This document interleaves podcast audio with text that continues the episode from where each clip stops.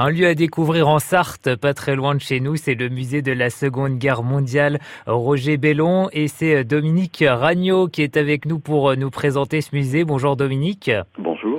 Le musée de Roger Bellon parce que c'est lui le fondateur de ce musée. Racontez-nous un peu l'histoire euh, de ce lieu. Effectivement, le musée s'appelle le musée de la Deuxième Guerre mondiale Roger Bellon. Très concrètement, euh, Roger Bellon avait 16 euh, ans en 1944.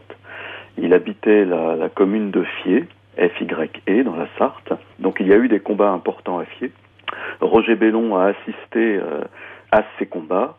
Il en a été traumatisé à tel point que, une fois les combats terminés, quelques jours après, dans son esprit s'est imposé l'envie de faire quelque chose pour ces hommes qui étaient venus mourir sur un coin de terre de France. Et il a commencé à ramasser des objets autour de lui. Euh, au bout d'un moment, il s'est retrouvé avec euh, une collection assez importante. C'est devenu un musée. Quelles sont les pièces euh, remarquables qu'on peut y découvrir aujourd'hui? Alors, elles ne manquent pas, puisqu'il y a plus de 2000 pièces, toutes authentiques d'ailleurs, qui sont présentes dans ce musée.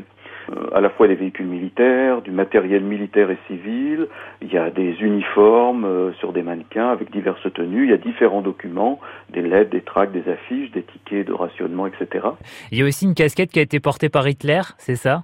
Alors son, son, histoire, effectivement, c'est une casquette d'officier, hein, plus exactement, euh, qui a effectivement des chances d'avoir été portée par Hitler et qui a été euh, euh, donnée également à Roger Bellon euh, par un soldat français, Serge Dumercy, qui en mai 1945 est allé jusqu'au nid d'aigle de Berchtesgaden et a récupéré plusieurs objets, dont cette casquette d'officier.